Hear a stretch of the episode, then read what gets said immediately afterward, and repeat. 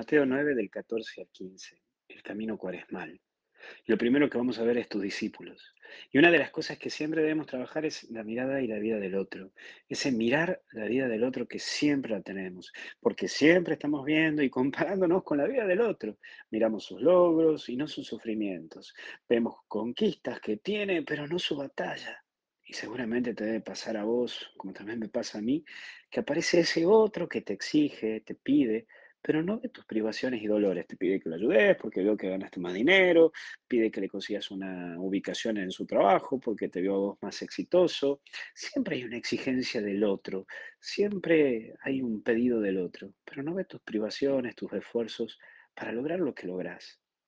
A Jesús le pasa igual, lo ven así y le ven lo que no hace, pero no se animan a comprender lo que hace le ven que no ayuna, le ven que hace esto, le ven que hace el otro. ¿Cuánta gente se queda mirando tu pasado por no mirar tus logros de hoy que te llevan a un gran futuro? Siempre se quedan con ese pasado, ah, yo te conozco, hiciste esto, esto, esto, pero ¿y los logros de hoy? Siempre cuando hagas algo tendrás gente que mirará y te criticará. Pero también está esto de la tristeza. El vacío produce tristeza y la tristeza genera vacío dos caras de una misma moneda. Por eso no dejes que la tristeza te tome, no busques el vacío de vivir en la nada, sin hacer nada por tu vida. En este tiempo cuaresmal, estás invitado a llenarte de Dios y a vivir en Él. La clave de este tiempo cuaresmal no es que hagas correcto el ayuno y cumplas las normas a rajatabla. La clave es que te encontres con Cristo en este tiempo de cuaresma y puedas vivirlo de lo más cerca posible. No te quedes con tantas minuciosidades, quédate con lo esencial, Cristo.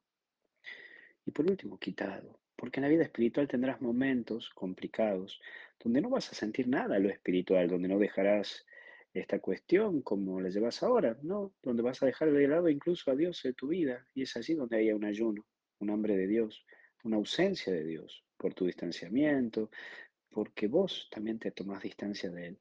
Ahora sí, eso te va a llevar a una decisión.